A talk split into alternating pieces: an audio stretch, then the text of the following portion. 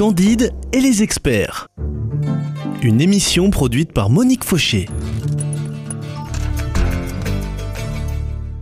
Hervé Choseville, bonjour. Bonjour. Alors, nous avons eu le plaisir de faire votre connaissance la semaine dernière. Quand je dis faire votre connaissance, j'exagère, parce que vous étiez venu parler de un, sinon deux ouvrages, ici à Radio Présence.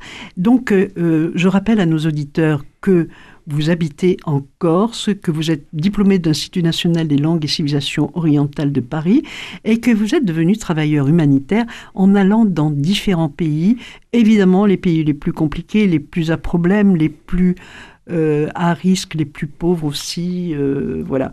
Euh, donc ça vous fait une expérience assez extraordinaire et, et, vous nous en faites part dans différents ouvrages qui ont été dits, et on pourra les retrouver sans doute euh, sur, euh, euh, en podcast. Les auditeurs pourront les retrouver en podcast. Alors, on a choisi ensemble de parler de trois pays. Les Amérindiens d'Amazonie, l'Arménie et... Alors, L'Artsar. alors j'ai ri parce que ce matin, sur Radio France Culture, je crois, on parlait du Haut-Karabakh. Ah, le Haut-Karabakh. Haut Karabakh. Alors j'ai dit, oh là là, si Hervé Choseville l'entendrait, il dit, parce que vous dites qu'en fait, le nom, c'est l'Artsakh. Le nom arménien. Mais ah, au cours de l'histoire, il a, le territoire a longtemps été occupé par les Perses qui lui ont donné le nom de, euh, de Haut-Karabakh. Karabakh, c'est un nom persan. D'accord. Voilà. Oui, et puis évidemment, et puis ensuite République démocratique du Congo. Alors, parlons donc de euh, des Amérindiens d'Amazonie.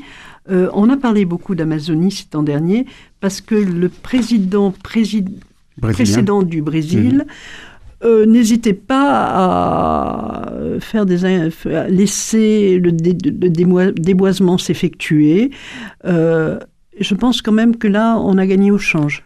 Oui, mais c'est pas un changement de président qui va résoudre tous les problèmes. Non. Disons que le problème, l'aggravation de la situation va ralentir, mais ça ne veut pas dire qu'elle va s'améliorer tout de suite. Mm. Parce que, vous savez, la, la déforestation, il y a tellement d'enjeux euh, économiques derrière cette déforestation, les grands intérêts agroalimentaires, par exemple. Alors, on peut dire que déjà, il y a la forêt qui intéresse ces gens, mais il y a également de l'or et également des métaux précieux. Alors, il y a, il y a, il y a deux aspects dans cette déforestation. Il y a l'agroalimentaire, donc les grands élevages énormes sur des, des centaines de kilomètres carrés, grands grand, grand, élevage de, de bovins, ah. euh, et euh, également la culture du soja. Et on a besoin de soja pour nourrir notre bétail à nous, en oui. France hein, oui. Ah, euh, oui, et en Europe.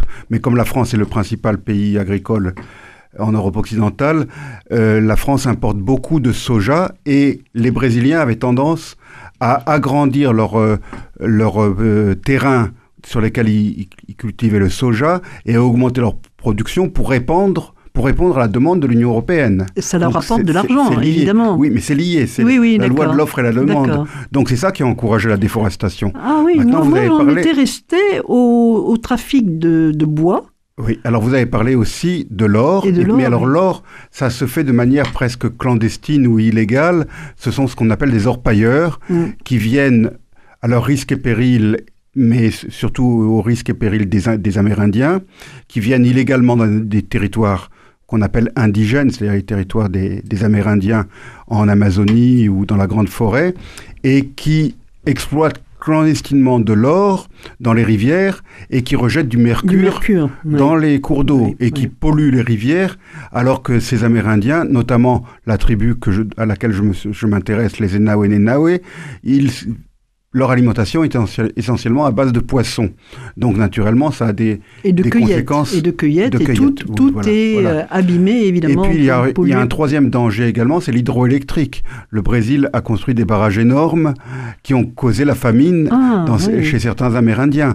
Les Yanomami, qui sont une tribu assez connue en Europe, ah, oui, les Yanomami euh, ont vécu depuis un an une famine terrible. Il y a eu des morts de faim au sein de la tribu des Yanomami. Ça avait commencé sous Bolsonaro, mais dans l'indifférence totale. Et c'est effectivement sous le président actuel, Lula, qu'ils ont monté une opération de secours pour les Yanomami qui, qui mouraient littéralement de faim à cause de ces grands projets dont je viens de, que je viens d'évoquer. Oui.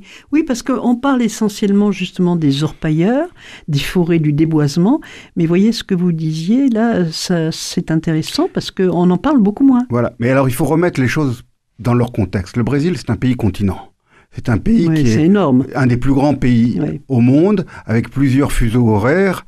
Et donc, euh, ce qui se passe à Rio, à Sao Paulo ou à Salvador de Bahia, c'est pas du tout la réalité qui du, Mato Grosso ou des territoires amazoniens. Où là, c'est bien souvent c'est la loi de la jungle. D'abord, ce sont des territoires sous-peuplés et le Brésil a bien du mal à contrôler cet immense territoire. N'oubliez pas que la plus longue frontière de la France, c'est avec le Brésil. Ah oui. grâce à la Guyane française. Et, eh oui, eh et l'une des plus petites frontières du Brésil, c'est avec la France. Oui. oui, c'est vrai, c'est vrai. Comme quoi, on n'a pas toujours. Euh, oui. Alors, ce que j'ai appris aussi, c'est que l'homme du trou a été retrouvé mort. Et, et, ça, alors, il paraît que c'est un homme qui appartenait à une tribu d'Amérindiens euh, qui a été décimée. Et il est mort. En fait, on a découvert que depuis 28 ans, il vivait seul. Alors, euh, j'ai appris aussi qu'il y avait une centaine de groupes autochtones qui étaient isolés, sans contact avec le reste du monde. Quand vous parlez de la taille du pays, ça se comprend. Oui. Alors justement, le projet que j'ai lancé moi là-bas, c'est avec un groupe ethnique qui s'appelle les Enawe qui ont la particularité d'avoir été contactés par le monde extérieur en 1974. Relativement, c'est récemment. Et c'était, oui, pour c'est récent en termes historiques. Et celui, le premier qui les a euh, rencontrés, je tiens à lui rendre hommage sur ces ondes, c'est le frère, euh, le frère Vicente Cañas, un espagnol, un jésuite, mhm. qui les a rencontrés et qui s'est installé chez eux, qui a vécu chez eux qui a vécu, j'ai failli dire habillé comme eux, je dirais plutôt déshabillé comme eux, avec des colliers, avec des boucles d'oreilles, avec des plumes. Euh, c'est vraiment ce qu'on appelle l'inculturation. Mais il n'a pas cherché à les convertir, il n'a pas fait de, prosélytisme, ils ne sont pas devenus catholiques. Mais il s'est fait accepter. Il s'est fait accepter. Et il est devenu leur défenseur, il a lutté des années et des années pour que le gouvernement reconnaisse le territoire Enawe et le délimite afin justement de limiter les infiltrations d'orpailleurs et, et, autres. On dit qu'il y a 20 000 orpailleurs illégaux. bien sûr, ils vont jusqu'en Guyane française. Oui, en Guyane Alors je reviens à Vicente Cañas parce qu'il est, il a été assassiné, on a retrouvé son corps en 1987. Euh, lardé de, de, je ne sais pas combien de dizaines de coups de couteau. Et c'est pas les Nawe qui l'ont tué. Il a été tué parce qu'il était le, défenseur, l'activiste qui défendait ces, ces Nawe. Alors, euh, pour vous donner un exemple, ils m'ont envoyé, parce que depuis que j'ai commencé ce projet, ils m'ont envoyé beaucoup de choses, ils m'ont envoyé des arcs et des flèches. Euh, pour enfants, parce que la poste refusait les vrais arcs qui sont trop grands. Et j'ai été surpris, c'est la première chose que j'ai remarqué, de constater que les, les pointes de flèches sont en bois. Ce qui veut dire qu'avant 1974, ils ne connaissaient pas le métal. Mmh. Ils avaient des, ils avaient des, pour les, ustensiles, ils avaient de, la vie de tous les jours, de cuisine ou autre, ils avaient des calebasses et ils avaient des poteries, mais ils, n'avaient pas de métal. Alors bien sûr, depuis 1974, leur vie a complètement changé parce que les ustensiles de cuisine sont arrivés. Ils ont été en contact avec notre civilisation, mais à quel prix? Voilà, à, quel prix? Mm. À quel prix? Euh, Alors j'ai appris, parce que l'heure tourne, malheureusement, euh, que euh, le gouvernement actuel brésilien a interdit l'accès de la forêt jusqu'en 1925. Ah oui, oui, oui. C'est ce que j'ai lu. Et après Bon, ça a été une succession de combats. Vous avez les, les, frères Villaboas, par exemple, qui ont été les, les, pionniers de la lutte pour la démarcation des, des, territoires indigènes. Dans les années 40 et 50, les frères Villaboas ont fait, un, ont fait un gros travail. Ils sont à l'origine de la création du parc national de Xingu, qui est un territoire immense sur lequel vivent plusieurs euh, mm-hmm. ethnies. Mais alors, le problème, c'est que c'est y vivent les tribus avec lesquelles on était déjà en contact. Mais par exemple, nos Nawe dont mhm. je parle, euh, eux, leur territoire n'était pas délimité puisqu'on ignorait leur existence. Et il y a des efforts du gouvernement précédent, de, du gouvernement Bolsonaro, pour justement abolir toute, toute restriction au territoire indigène. Le combat, il est de tous les jours pour que les limites de ces territoires soient reconnues et pérennisées afin que la déforestation soit stoppée. C'est le seul moyen. Oui. Mais c'est pas Bolsonaro qui a mis ça en place. C'est de celui qui est actuellement, euh, non? Non, il y a eu une, évolution historique. Et sous Bolsonaro, il y a eu, le gouvernement de l'époque a multiplié les efforts pour remettre en cause les accords qui avaient été conclus afin de pouvoir exploiter les même les territoires reconnus comme territoires indigènes. Ah oui, d'accord. Et le Sénat, parce que le, le, Parlement brésilien est toujours sous le contrôle de l'ancienne, euh, de la majorité précédente. C'est le président qui a changé, mais l'alternance n'a ah pas eu lieu au niveau du ah Parlement.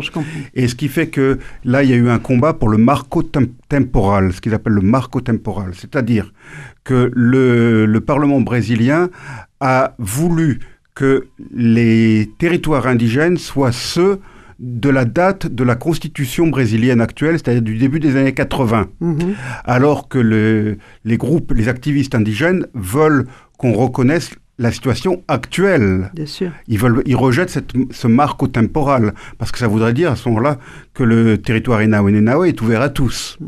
Et certains ont même été, eh ben, plaisanté en disant que si on parle de marco temporal, à ce moment-là, il faut choisir 1500 comme année et pas 1980, parce qu'en 1500, tout le Brésil leur appartenait. Oui, ben oui. Alors, comment... Euh, là, ça y est, on, va, on va devoir se quitter. Euh, Comment voyez-vous l'avenir Alors, est-ce que je peux dire deux mots quand même de ce que je fais dans ce, avec ces Naoé Naoué Le gouvernement brésilien n'a pas créé d'école dans leur, ville, leur unique village. Ils sont 1400, dont plus de la moitié d'enfants et d'adolescents. Donc, ils ont créé eux-mêmes une école de briques et de brocs. Et ce que nous faisons, nous, c'est acheter du matériel scolaire afin qu'ils puissent étudier le mieux possible. On a acheté des tableaux blancs, on a acheté des centaines de cahiers. Alors, nous avons, j'ai commencé tout seul et j'ai fini par créer une association à Bastia qui s'appelle Corsica Amazonia. C'est la, fusion des deux mots Corsica et Amazonia. Et donc depuis deux ans maintenant, nous avons acheté des centaines de cahiers, de crayons, de... on a même été au-delà de ce mandat puisqu'on a acheté aussi du dentifrice, des brosses à dents, D'accord. pour l'hygiène, pour la... D'accord. Voilà, ben écoutez, donc on sait qu'il y a une association, mais il y en a peut-être en, métropole, j'allais dire en France, hein, mon Dieu. La Corse fait partie de la métropole, figurez-vous, c'est la France métropolitaine. Oui, oui. La Guyane, non, mais la Corse fait encore partie de la France métropolitaine. D'accord, bon, ça y est, vous voyez, j'ai appris quelque chose. Merci Hervé Choseville. On se retrouve mercredi prochain. Très bien. Merci. Très bien.